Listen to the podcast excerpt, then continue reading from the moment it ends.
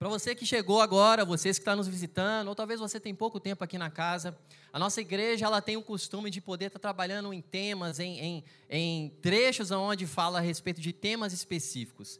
E nos midweeks desse mês de junho nós temos falado a respeito de multiplicando discipulados.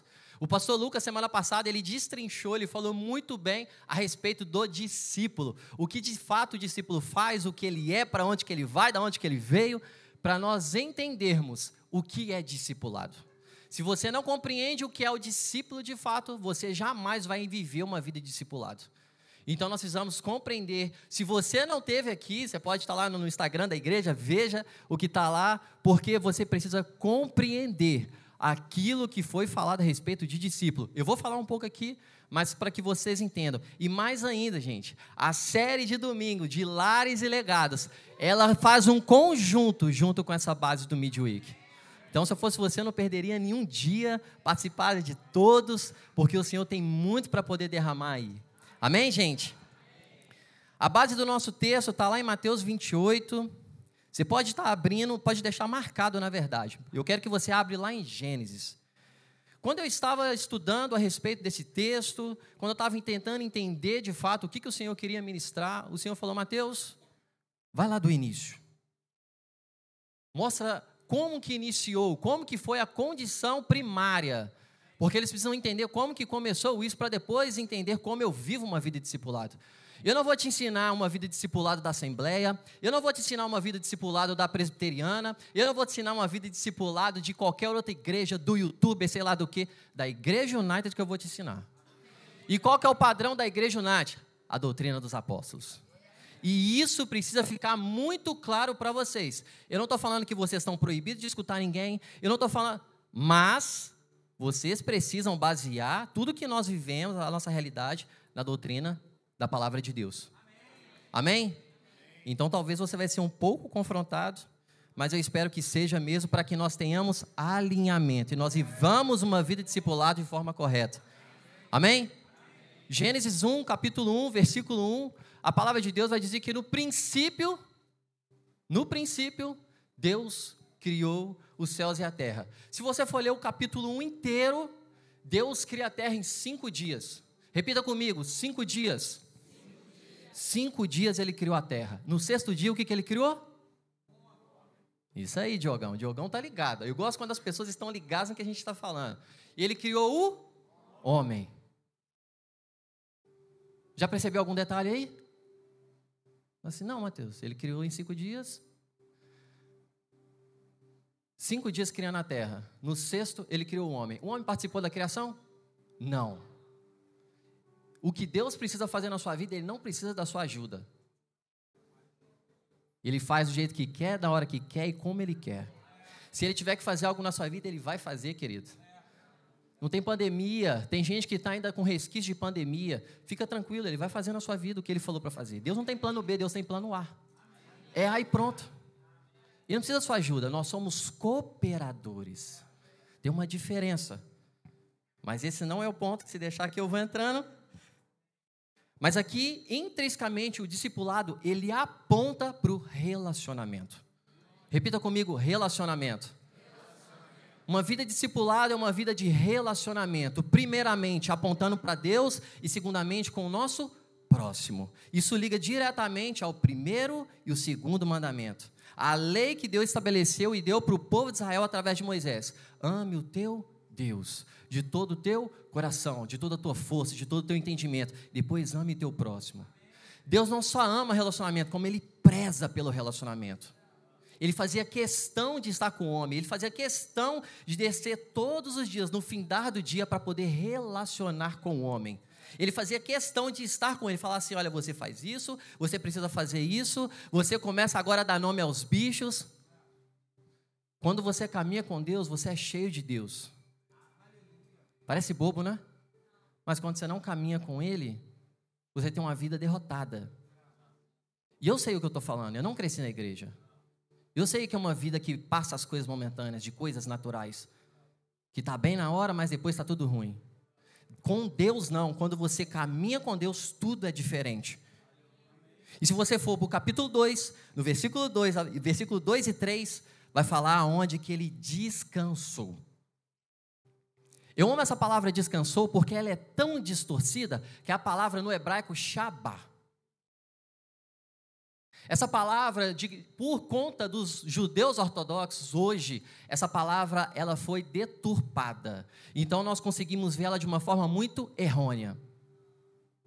Hoje um judeu ortodoxo, se você for ele, se você estiver com ele ou se você vê ele no sábado, no Shabat, para você ter ideia, estudiosos falam que eles não colocam o, o, o elevador deles no automático, porque apertar o controle para eles é trabalho.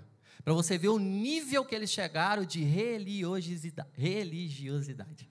Se falar três vezes é batizado do Espírito Santo, né? Pega a dica aí, ó. Religiosidade. Amém. Mas tem uma condição aí, gente. A palavra descansou aqui, o significado dela não é de cansaço para Deus. Deus não cansa, amigo. Deus não cansa. Por isso que nós possamos nos refugiar nele, porque ele não cansa. Ele é o dono de todo o poder, ele é o dono de todas as coisas. A palavra aí, Shabá, é deleite, desfrutar. No sétimo dia, ou seja, o homem nasceu no sexto, no sétimo foi o descanso para se desfrutar. Em outras palavras, Deus está falando: eu quero estar com você, eu quero me relacionar com você, eu quero estar com você. Eu quero aproveitar tudo que eu criei, eu e você, Adão. Você tem noção disso? Eu quero desfrutar. Às vezes a gente não para para poder entender o que, que Deus estava fazendo aqui. Primeiro dia do homem, feriado. Deve ser por isso que a gente chama tanto feriado. O que, que eu vou fazer, Deus? Nada, você vai desfrutar. Gente, vocês não têm noção disso. Quando eu estava lendo, eu falei, meu Deus do céu, irmão. Como assim? Eu só estou falando a palavra feriado para você sintonizar comigo. Vou desfrutar. Desfruta comigo. Se relaciona comigo. Eu quero estar com você. Eu preciso estar com você. Aí Gênesis 2,18, nós estamos caminhando, gente, nós vamos chegar em algum lugar. 2,18, o que que acontece? O que, que acontece, gente? Não é bom, não é bom que o homem esteja só. Relacionamento, relacionamento. Você não pode andar sozinho. Você não foi feito para andar sozinho. Está aqui uma pessoa no púlpito que é totalmente introspectiva e que é trabalhada por Deus todos os dias para poder falar para o Senhor. Se você é chamado, querido, você não tem desculpa. Você precisa se posicionar e se levantar para poder fazer aquilo que o Senhor te chamou. Mas o que as pessoas vão achar, você fazendo ou não, elas vão falar, obedece a Deus, que você vai viver uma realidade sobrenatural. Você foi chamado para o relacionamento. Você foi chamado para estar com Deus, relacionar com Deus. Olha o que acontece quando você não se relaciona com Deus. Provérbios, capítulo 8, versículo 35 e 36. Pois todo aquele que me encontra, encontra a vida e recebe o favor do Senhor. Uau! Mas aquele que de mim se afasta, a si mesmo se agride. Você não precisa fazer nada, é só se afastar de Deus, você está se agredindo. Eu batizei em 2014. Então, antes disso, eu vivi uma vida totalmente perdida, sendo agredido. O problema não é quando a gente está na igreja, o problema é quando a gente está fora da igreja, o problema é quando a gente está dentro e a gente é agredido. Porque você para de se relacionar com Deus. É aí que está o problema. Porque você tem acesso e você não vive esse acesso. Porque o véu se rasgou e você não usufrui daquilo que o Senhor já te entregou. Então a gente menospreza a presença, a gente menospreza aquilo que Ele nos confiou. Nós não podemos fazer isso. Nós temos que viver a realidade da plenitude divina, todos os dias. Uma realidade celestial uma realidade que o Senhor nos entregou para viver. Se você não vive um relacionamento com Deus íntimo, você vai viver um relacionamento quebrado. Uma pessoa no mundo, ela vive um relacionamento quebrado, ela queira ou não. Ela pode ter PDH, ela pode ser doutorado, ela pode ser o que for. Ela vive um relacionamento quebrado. É como um sanguessuga. Ela dá, mas ela quer receber. No reino é diferente. Você entrega e não recebe nada, porque é um prazer. Quer prova? João 3,16. Ele não deu nada, ele se deu. Com prazer. Porque lá no início, quando ele falou, façamos homem, a trindade estava junto ali, vamos fazer um homem. Eu quero me relacionar com ele, eu quero compartilhar com ele tudo que eu tenho para poder fazer.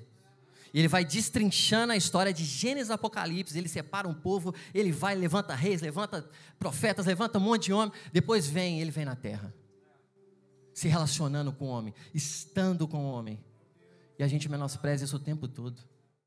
Deus quer se relacionar comigo e com você, mas se você não se relaciona intimamente, você vai ter um relacionamento quebrado. E é por isso que talvez você esteja vivendo uma vida torta. Você esteja vivendo em parte aquilo que Deus te deu incompleto. Deus te chamou para viver em novidade de vida. Novidade de vida. Foque aqui em mim, gente. Foque aqui em mim. Não deixe as outras coisas tirar sua atenção. Você, quando relaciona com Deus, você tem condição de amar, você sabia disso? Antes disso, você não tinha condição de relacionar, o amor ágape. Você tinha o amor filéu, eros, mas o ágape não. 1 João 4,19 fala, porque ele nos amou, nós amamos agora. Você só tem condição de amar verdadeiramente o amor ágape, sacrificial, de entrega, sem querer nada em troca, quando você conhece Jesus. Então, por isso que no mundo você não tem condições de viver esse amor. E você esteja esperando de alguma pessoa lá fora esse amor. Não vai ter, amigo. Você vai se decepcionar. Quanto mais da igreja a gente já se decepciona, imagina lá fora. então nós precisamos compreender a página que nós estamos, aonde que nós estamos inseridos. Então, se nós entendemos que Deus preza por relacionamento, agora nós vamos entrar na parte do discipulado que foca onde nós queremos adentrar. Mateus 28, a partir do verso 16. Mateus 28, a partir do verso 16.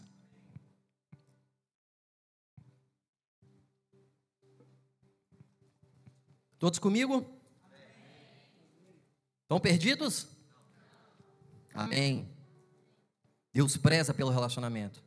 No relacionamento você é esticado, no relacionamento você é protegido, no relacionamento você é empoderado, você é forjado. Mas eu vou cavar um pouquinho mais aí. É só para você entender o que, relacionamento faz. Mas o relacionamento certo. Não um relacionamento qualquer quebrado. Por isso que eu fui lá no início para vocês compreender. Amém? Todo mundo abriu?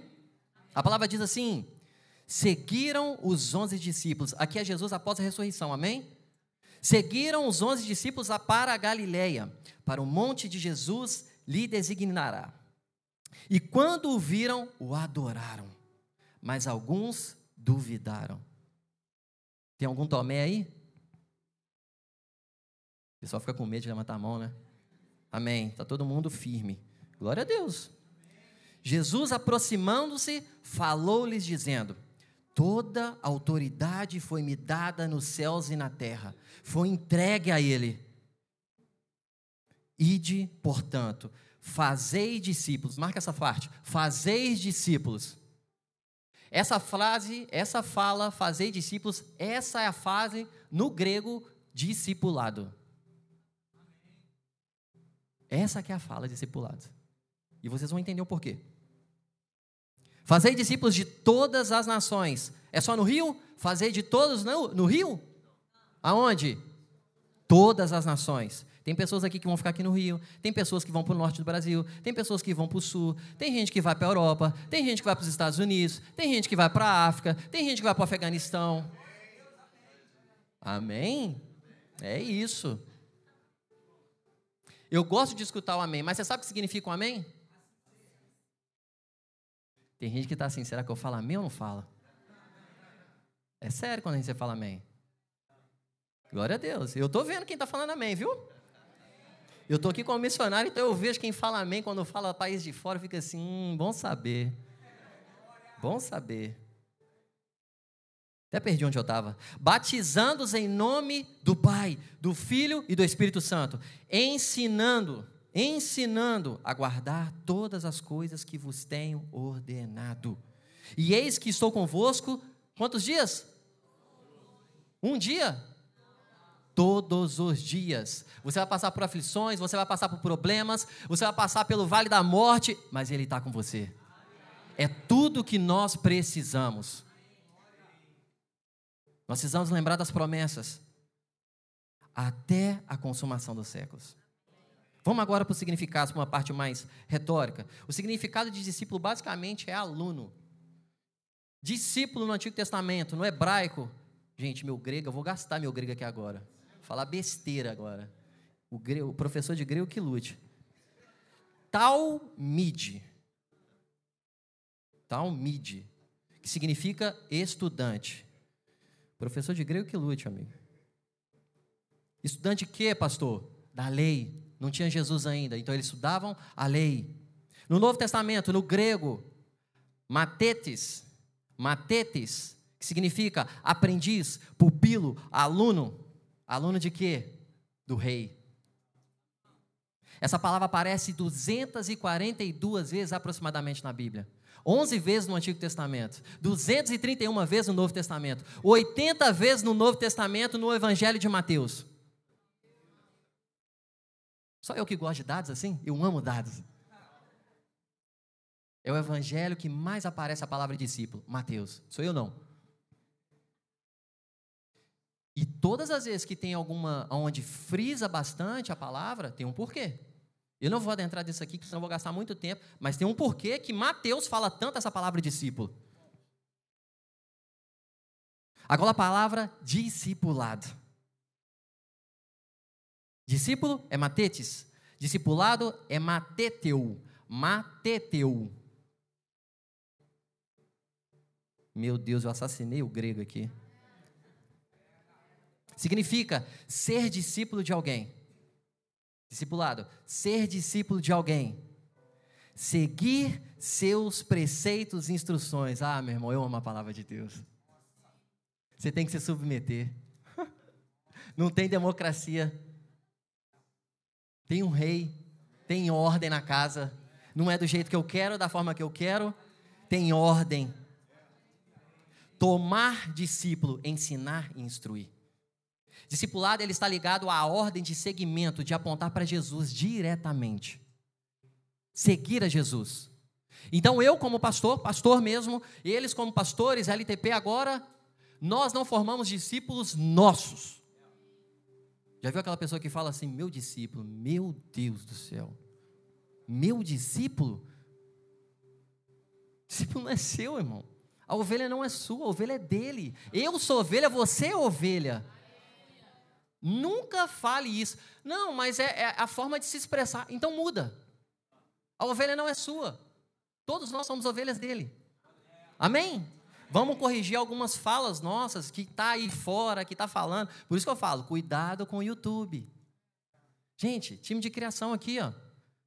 Fica louco aqui produzindo tanto de conteúdo. Gente, vamos valorizar tudo que nosso time faz. Tem conteúdos poderosos lá. E eu não estou falando porque ela está aqui, não. Eu estou falando porque eu assisto. Porque é poderoso. Aquilo que o apóstolo tem entregado, outros pastores do ministério, é poderoso. Valorize isso. Amém, gente? Vamos valorizar a nossa casa, aquilo que a nossa casa invista. Discipulado, gente, é essa entrega. Ela não é um ensino de um dia, é uma vida.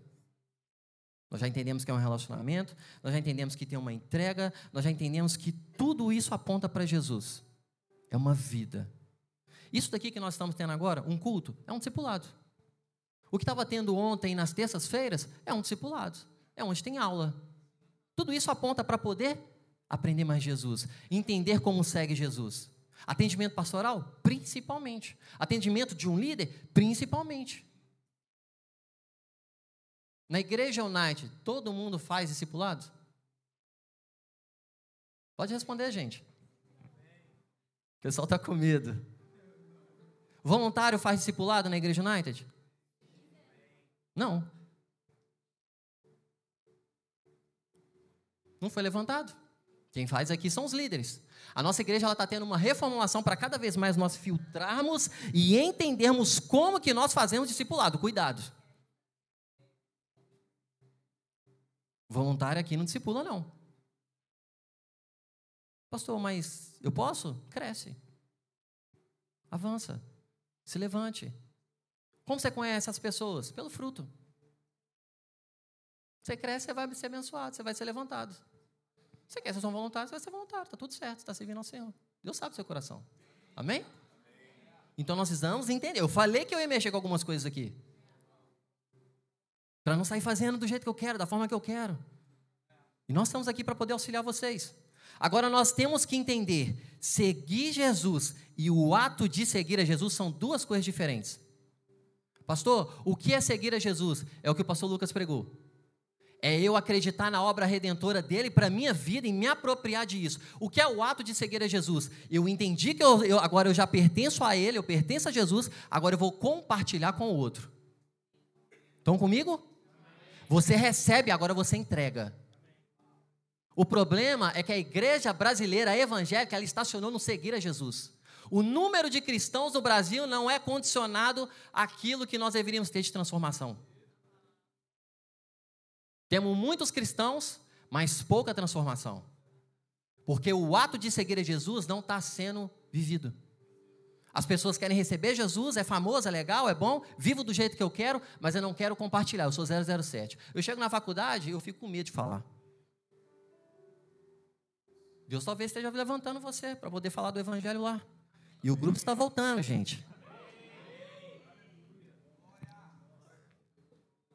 Se eu não me engano, a última palavra dessa série vai falar a respeito disso. Então, fique pronto. Então, essa condição, ela está sendo deturpada. Se você é um discípulo, você automaticamente você é um cristão. É um discípulo, você é um cristão. Só que a palavra cristão, ela está muito devasada. Ela está muito perdida. Não pode, gente. Não pode ser só de título. E tem que viver. Porque o discípulo é aquele que abre mão da sua vida para viver a verdade do Evangelho. Eu tomo a minha cruz, Lucas 9. Eu tomo a minha cruz e sigo ele. Eu abro mão dos meus sonhos para viver a realidade dele. Quantas vezes, vezes você canta canções aqui que fala abro mão dos meus sonhos, abro mão de tudo, mas vai para a prática na segunda-feira falar, ah, Deus, faz minha vontade aqui. Não está coerente. Então nós precisamos condicionar, alinhar a nossa condição aqui dentro no espírito com a vontade dele. Quanto antes você fazer isso, menos você vai ser frustrado. Eu briguei dois anos com Deus para poder entender que eu fui chamado ao ministério pastoral. Aceite aquilo que o Senhor te chamou. Viva essa realidade, você vai desfrutar disso. Tem bênçãos aí. Primeiro passo para você fazer isso é obedecer. Não quer entender, não. Não é sábio da nossa parte querer entender o que Deus faz, gente. Nossa mente é limitada. Só vive, só vive. Porque Ele é bom. Se Ele é bom, tudo que Ele faz é bom. O significado de fato de uma palavra cristão, cara. Se você vai estudar lá na época de Roma, com o imperador Nero, cristãos, eles eram colocados em tochas humanas nas avenidas das ruas de Roma. Eles eram queimados vivos. Isso é cristão. Você abre mão da sua vida pelo Evangelho? Você largaria tudo agora, deixaria seu pai e sua mãe para poder ir para algum país, se Deus falar? Essa é a pergunta que você tem que fazer para você. Não estou pregando sobre missões, eu estou pregando sobre discipulado. Porque o discipulado ele está ligado diretamente a seguir Jesus. Tem um preço. E nós precisamos pagar esse preço. Se você quer viver o evangelho que você fala que quer, paga o preço. E eu queria trazer para você três condições. Três condições aqui rapidamente, para nós aprendermos melhor sobre discipulado. O primeiro, no discipulado, precisamos entender a diferença de evangelização e discipulado. Você não discipula uma pessoa que não conhece a Jesus, essa pessoa você evangeliza. Agora eu vou falar no contexto geral. Tem muitos discipuladores que estão assim: meu Deus, a pessoa não obedece, nossa, mas ele não faz, nossa, mas ele não muda. É claro, ele nem conhece Jesus, ele nem reconheceu ele. Como você quer que o cara avance assim? Está falando com o morto. Quando você não conhece Jesus, você é morto, irmão. Você não ouve a voz de Deus. Você é guiado pelas suas emoções, pela carne. Então você precisa evangelizar, mostrar ele Jesus. Ele tem que ter o primeiro seguir a Jesus. É o que o pastor Lucas pregou. Ele tem que reconhecer isso, ele tem que entender. Ah, seguir Jesus, ah, o que morreu. Gente, conhecer Jesus e viver a realidade dele são coisas diferentes. Você pode andar com Deus sem crer com ele. Judas é prova viva disso. Você pode estar do ladinho de Deus duvidar dele. Tá cheio de crente assim. Tá do lado, mas duvida. Tem que crer aqui dentro. Tem que viver a realidade dos céus na terra. É isso que vai mudar a nossa realidade. É isso que vai mudar o Rio de Janeiro. É isso que vai mudar a nossa nação. Não é presidente, não é deputado. É o reino avançando, gente. Quanto antes a gente entender isso, as coisas vão começar a mudar à nossa volta, porque você não vai esperar de lá, aqui vai acontecer. E se aqui acontece, minha casa é mudada, a minha faculdade é transformada, a minha escola é transformada, a minha faculdade. Tudo é mudado. Porque você está lá. Olha que bênção. O Filho do Deus vivo para de abaixar o nível de Deus, ele continua sendo o autor e consumador, santo, rei, glorificado, o alfa, o ômega. Você quer mais? Rei dos reis. Você quer mais o quê? Deus está pronto para poder fazer, gente. Quando ele ia para curar, ele falava: que você queres que eu faça? O cara não tinha o, o globo ocular dele tinha nada. Parece que Deus ele tinha problema mental, mas ele não tinha, porque ele queria que você falasse. O que você queres que eu faça? Eu quero enxergar. Ah, meu irmão. Tem realidades da sua vida que não está mudando porque você não está abrindo sua boca. Você precisa estabelecer ordem. Você precisa abrir sua boca. Sabe por quê? O mesmo Deus que criou os céus e a terra cinco dias, falando, é o mesmo que habita dentro de você a mesma ordem que habitou, que deu caos, ele falou assim: haja luz e. É o mesmo que habita dentro de você. Coloca ordem em sua casa, coloca ordem no seu trabalho, coloca ordem aquilo que precisa ser colocado. Precisa mudar alguma coisa. O discipulado aponta para Jesus, o relacionamento. E se a gente não vive essa realidade, nós estamos perdendo tudo que Ele nos entregou. De crescer, de ser forjado, de falar se você está errado. Cresce. Só no discipulado acontece isso, irmão. Que talvez aquela pessoa que você conhece, você não vai escutar. Mas ele fala, cresce. Está muito criança. E você sabe que você precisa crescer. E melhor as risadinhas que dá, né? Cuidado, Deus está falando, talvez seja você mesmo. Então nós precisamos avançar, gente. Nós precisamos crescer como corpo, viver uma vida discipulado íntegra, segundo os padrões bíblicos. Agora, já levando para o outro extremo, nós não somos dominadores. Você não vai ditar o que ele vai fazer. Você aponta para Jesus. 1 Pedro. Não seja dominadores do rebanho. 1 Pedro 5,3, para quem está anotando. Então não faça isso, não é sua ovelha, entrega. É do Senhor. Você aponta para Jesus, você ensina ele a chegar a Jesus. Porque quando você sai daquela estação que você caminha com aquela pessoa, você não faz falta. E você não tem que fazer falta nenhuma mesmo. Entendeu? Quando você sai, ele tem que ser maior do que você sendo levantado. Porque aonde nós estamos inseridos, nós levantamos pessoas melhores do que a gente. Você não tem que ser o centro, é Jesus que é o centro. Ele que precisa ser reinado. Não é você, não somos nós. Essa é a realidade da igreja. Essa é a igreja de Atos. Aponta para Jesus. Todos num só corpo, orando juntos, falando juntos. Conectados. Eu fiz a pergunta lá no início, a questão de voluntário, para vocês se embasar na palavra. 1 Timóteo 3, 6. Não pode ser recém-convertido, para que não se ensoberbeça e caia na mesma condenação que caiu o diabo. Não é porque eu não gosto de você, não tem isso, irmão. Ah, eu voluntário, não, é. Não. É uma segurança, é um cuidado. Amém? Não é porque a gente não quer, é porque tem ordem. É por isso que eu falei que o discipulado não é igual à igreja da Assembleia, não é igual à igreja, porque eu não sei, não importa para mim. Eu era de outra igreja, muitos pastores aqui eram, você talvez era. Não importa, você está aqui hoje. Então é a ordem que os apóstolos e o ministério traz para a gente. Então nós precisamos estar na visão. Amém? Segundo ponto. No discipulado, entendemos nosso sacerdócio. Ai, meu irmão. Você precisa entender seu sacerdócio. 1 Pedro 2,9. Vocês, porém, são geração eleita, sacerdócio real, nação santa, povo exclusivo de Deus, para anunciar as grandezas daqueles que os chamou das trevas para a sua maravilhosa luz. O que é o sacerdote, pastor? O representante de Deus. No Antigo Testamento, se você for ver, a, a, pastora Gleice, ela pregou muito bem. Ela trouxe gráficos aqui, gente. Explicou, falou, foi no grego, foi no hebraico. Sumo sacerdote, basicamente, ele no Antigo Testamento, gente, no Antigo Testamento eles não podiam ficar na presença de Deus 24 horas por dia como eu e você podemos.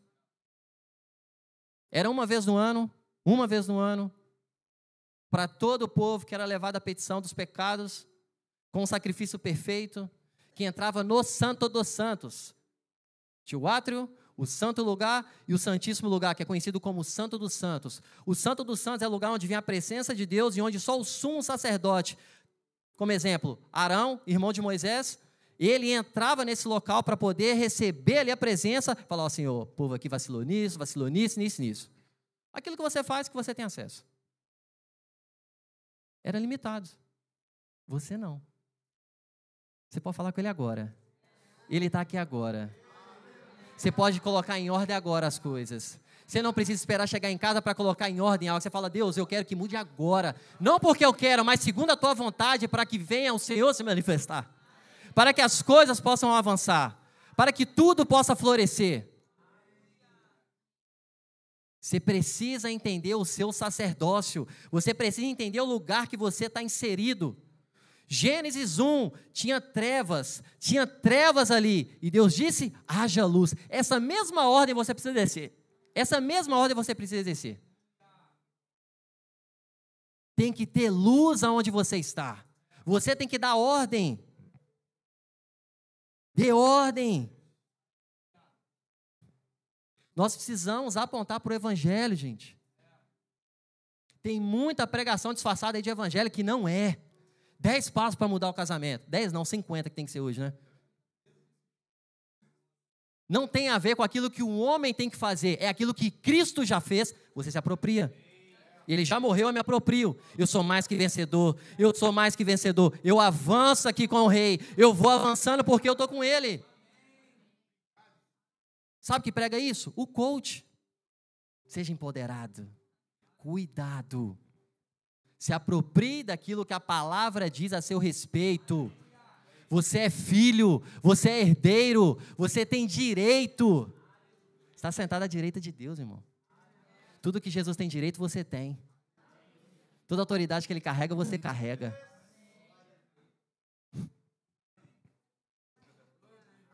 Se isso aí não é bastante para você, querido, nada mais é. Você quer mais o quê? Se Jesus não é suficiente, você quer mais o quê? Você precisa se contentar nele. Terceiro e último ponto.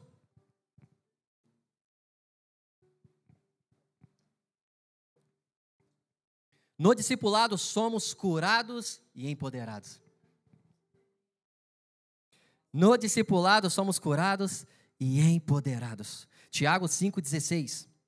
Tiago 5,16. Portanto, confesse os seus pecados uns aos outros e ore um pelos outros para que sejam curados.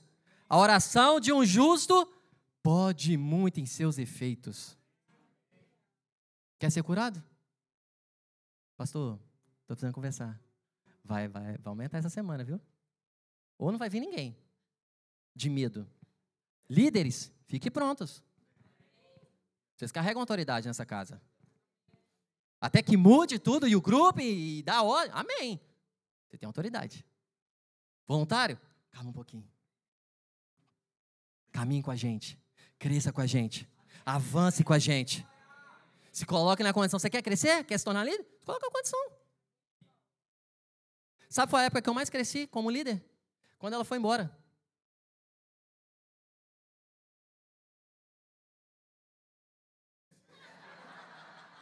Mulher afobada, né? Você viu que duas mulheres falaram juntas. É para dar um clima. Né? Eles estão ali, e aí, e aí? Ela era minha líder, como muitos já sabem. Ela era praticamente uma LTP na igreja que nós participamos com o pastor Ryan, que é o nosso tio. E eu era um coordenador de um grupo. Estava lá, ó, liderando pessoas, cuidando de pessoas. E lá tem mais escalas porque tem muito mais pessoas, então precisa, né? Quando ela foi embora, falei, eu quero crescer. O meu alvo lá, lá a igreja ela tem um caderno antes é para colocar todos os seus alvos lá, né? Eu coloquei assim, é, eu quero me tornar superintendente, que era o que ela era. Eu precisava subir mais três estágios. E eu falei, falei, Deus, eu quero. Ele falou, você quer? Tem um preço. Tem um preço. E eu começava meu grupo, tirei carteira, Buscava as pessoas em casa, pessoa falava, não posso ir, estou te pegando, estou na sua porta da sua casa. Tem desculpa não. Eu queria gerar. Multipliquei minha célula cinco vezes, me tornei supervisor, multipliquei as que estavam cinco dos líderes, ficaram em 15, me tornei superintendente antes de acabar o ano. É porque eu sou bom? Não, é porque eu fiz acontecer. E porque Deus foi bom e me agraciou com isso. Quer fazer acontecer? Se levanta. Faz acontecer, irmão. Faz sua parte. Deus já está fazendo, Ele não vai fazer. Viu a criação? O que é seu já está pronto. Cinco dias. Se ele precisar da ajuda minha, sua, ele falava: Adão, chega aí, vamos criar a terra junto? Ele não fez isso, ele criou, falou: Adão, agora eu vou desfrutar com você junto. Porque o que eu faço, eu faço antes de você estar lá. Eu já gero para você, eu deixo pronto. Você só precisa se amadurecer e toma, é seu.